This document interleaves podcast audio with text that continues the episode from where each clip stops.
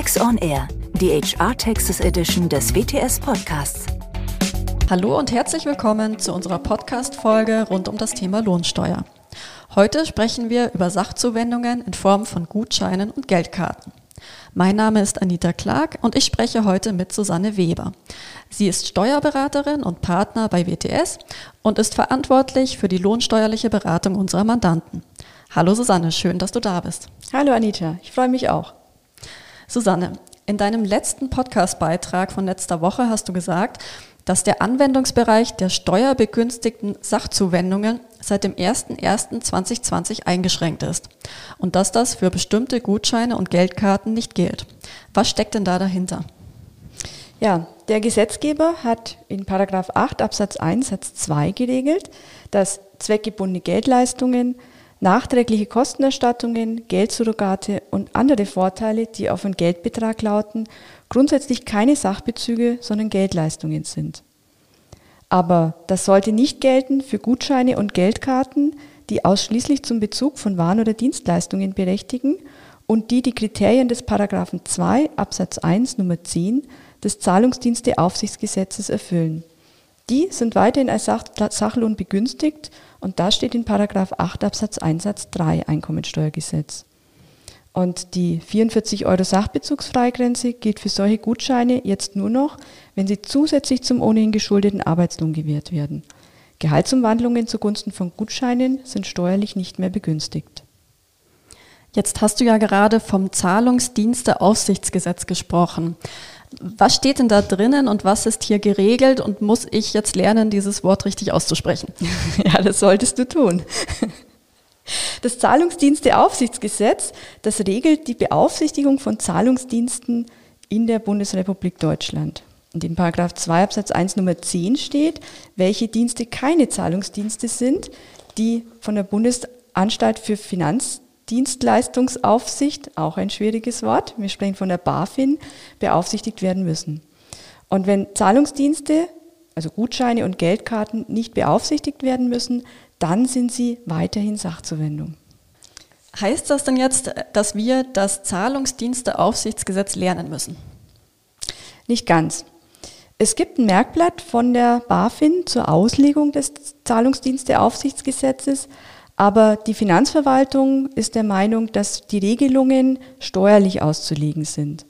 Das hat sie getan in einem BMF-Schreiben vom 13. April diesen Jahres und dort sind viele Beispiele genannt, die zwar in großem Teil dem Merkblatt der BaFin entspricht, aber wenn die BaFin jetzt ihre Rechtsmeinung zur Auslegung des Zahlungsdiensteaufsichtsgesetzes ändert, dann wird es nicht automatisch auch für die Steuer gehen, sondern wir schauen weiterhin in das BMF-Schreiben zur steuerlichen Abgrenzung von Barlohn und Sachlohn, wenn wir als Arbeitgeber kein Haftungsrisiko uns ins Haus holen wollen. Okay, verstanden.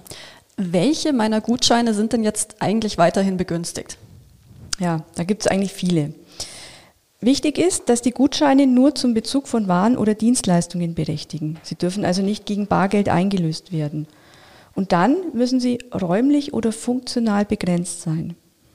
Räumliche Begrenzung heißt, dass die Waren oder Dienstleistungen vom Aussteller des Gutscheins aus seiner eigenen Produktpalette bezogen werden. Ob das jetzt im Inland oder im Ausland passiert, ist egal. Das sind Gutscheine, die beim bestimmten Einzelhändler oder in einem Kaufhaus oder in einer Shopping Mall oder auch in einer bestimmten Stadt eingelöst werden können. Funktionale Begrenzung heißt, dass ich mit dem Gutschein nur bestimmte Sachen kaufen kann.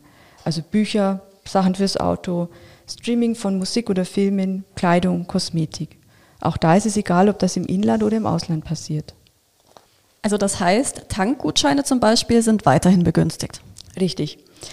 Tankgutscheine, die du nur an einer bestimmten Tankstelle einlösen kannst oder die für eine bestimmte Tankstellenkette gelten, die sind weiterhin begünstigt. Die sind räumlich begrenzt.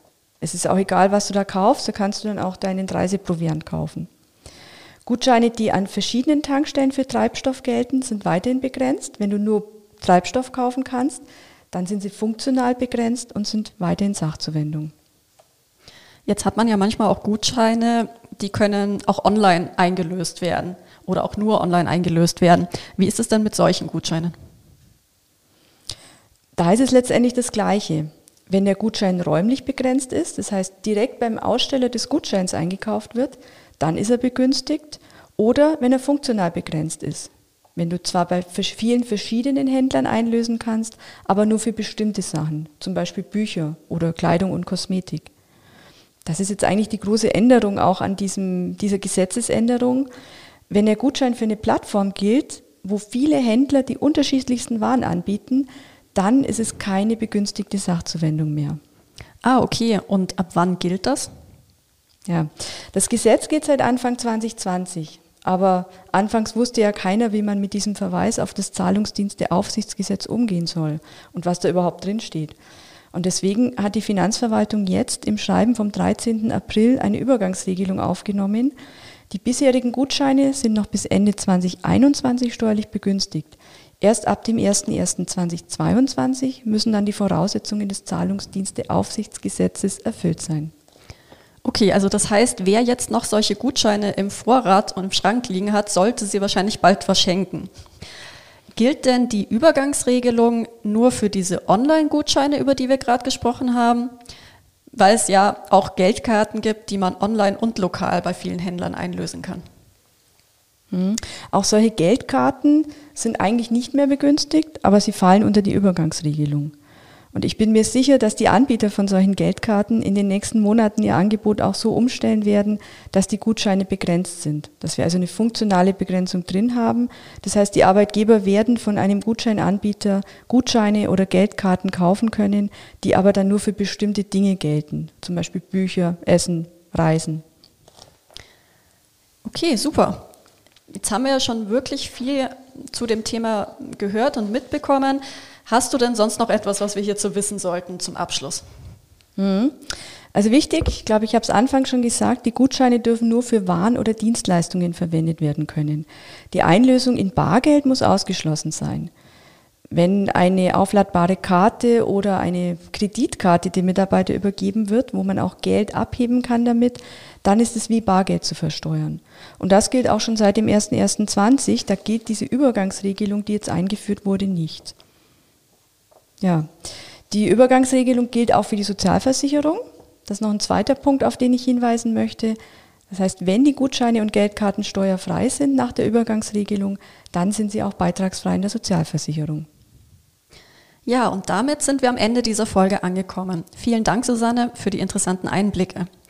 Ich bedanke mich fürs Zuhören und falls Sie Fragen an Susanne Weber zu unserem heutigen Thema haben oder auch zu unserem Podcast allgemein, dann lassen Sie es uns gerne wissen. Sie erreichen uns unter der E-Mail-Adresse podcast.wts.de.